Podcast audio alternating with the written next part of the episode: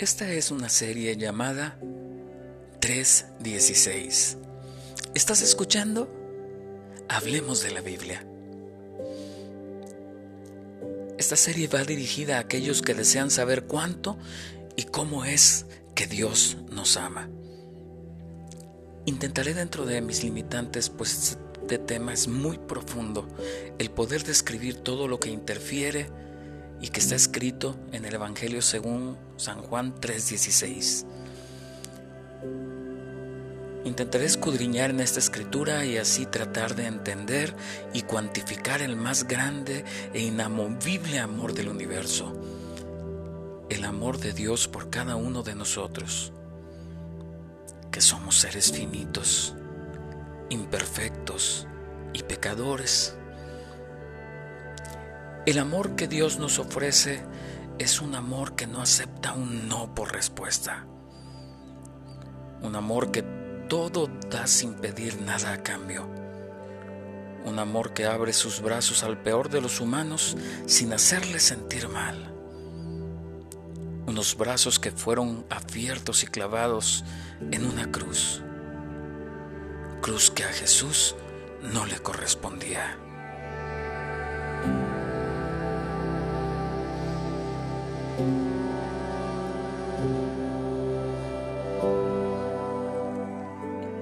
Intentaremos navegar las aguas profundas del amor de Dios para reconocer su grandeza y majestad, buscando que estemos cerca de Él, amándolo eternamente. Yo me pregunto, ¿cómo puede existir un amor tan desigual? Pues somos diametralmente opuestos el santo con el pecador, el infinito con el mortal, el rey con el esclavo y el sabio con el necio. Para nosotros era imposible que esto sucediera, mas esto solo es posible por la gracia de Dios.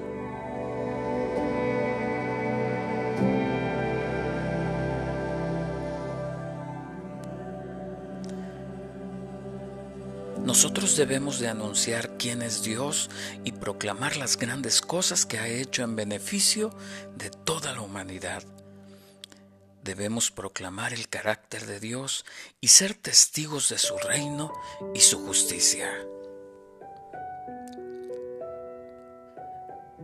Viendo la relevancia de este versículo, observamos la importancia que Juan 3:16 tiene y que debe de ser asimilado por cada uno de los que formamos parte del grupo de creyentes y que podamos compartir con los que nos rodean la magnitud y los alcances que tiene este texto, el cual demuestra cosas como cuánto nos ama Dios,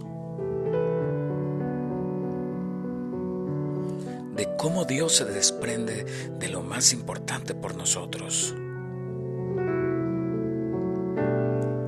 demuestra cosas como el regalo de su gracia por cada uno de los que vivimos. Nos habla también el interés que tiene por cada uno de nosotros, siendo esto solo una pequeña muestra de lo que realmente contiene este texto. Tu amor por mí. Primer punto, debemos reconocer que todos somos pecadores perdidos.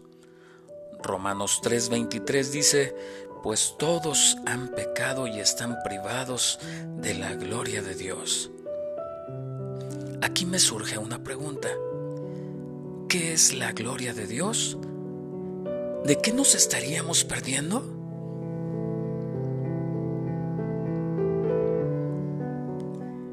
Podemos entender que en la Biblia una cosa es una manifestación de la gloria de Dios y algo muy diferente es la gloria de Dios en sí. Por ejemplo, el famoso Shekinah del Antiguo Testamento no era literalmente la gloria de Dios, solo era una representación de su gloria. Éxodo 13, 21 al 22.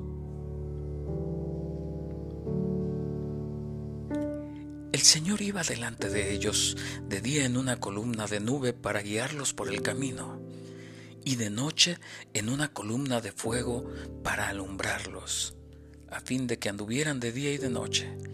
No quitó de delante del pueblo la columna de nube durante el día ni la columna del fuego durante la noche. En el Antiguo Testamento la palabra para gloria es kabot, que quiere decir peso o pesado. Por implicación se refiere a lo pesado de la majestad de Dios.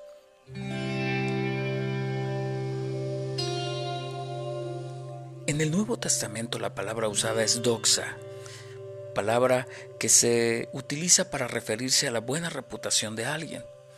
Entonces, uniendo estas ideas, podemos decir que la gloria de Dios es lo que Dios hace y lo pesado, lo grande, lo majestuoso y lo que le da buena reputación.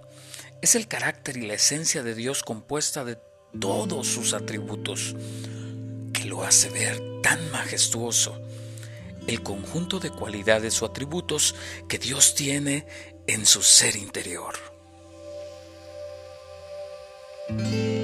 Nos perderíamos de eso en la eternidad.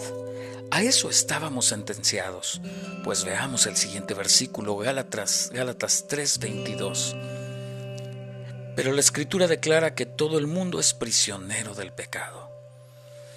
Segundo punto, Dios quiere salvarnos. El pecado nos aleja completamente de Dios. No podríamos estar cerca de Él, pues es puro, tres veces santo. Mas ha sido su deseo, el deseo personal de Él, que sea restaurada esta relación. Dios, humanidad. Timoteo 2.4 Pues Él quiere que todos sean salvos y lleguen a conocer la verdad.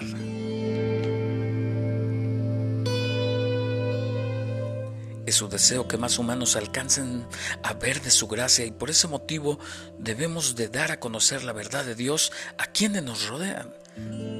Segunda de Pedro 3:9. El Señor no tarda en cumplir su promesa, según entienden algunos la tardanza. Más bien Él tiene paciencia con ustedes, porque no quiere que nadie perezca, sino que todos se arrepientan.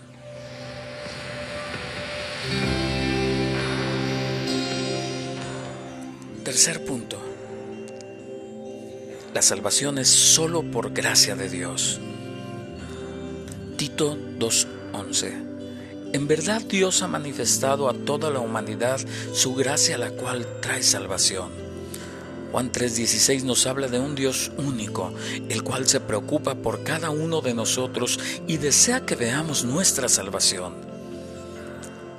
Lucas 3:6 dice, y todo mortal verá la salvación de Dios.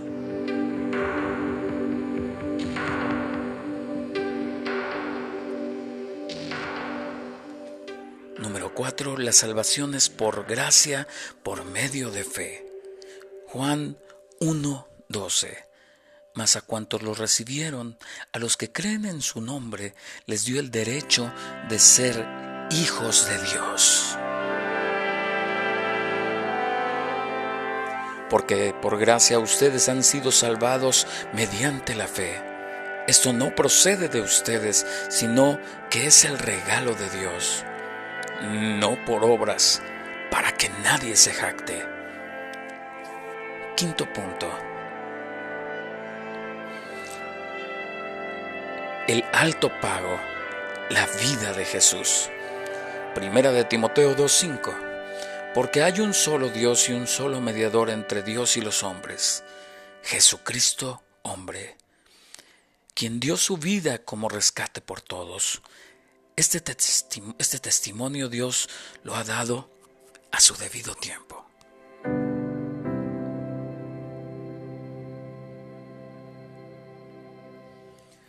Número 6. Dios demostró su amor incondicional por nosotros Romanos 5.8. Pero Dios demuestra su amor por nosotros en esto, en que cuando todavía éramos pecadores, Cristo murió por nosotros. En sí, Juan 3:16 dice de esta manera, porque tanto amó Dios al mundo que dio a su Hijo unigénito, para que todo el que cree en Él no se pierda, sino que tenga vida eterna.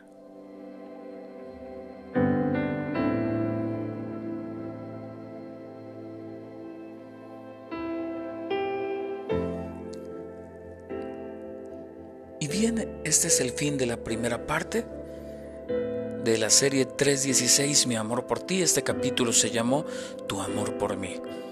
Tiene otros tres capítulos más, que se llamaría el segundo, La salvación, el tercero, La seguridad, y el último de los capítulos se llama 316. Espero que compartas este podcast y que sea de bendición para tu vida.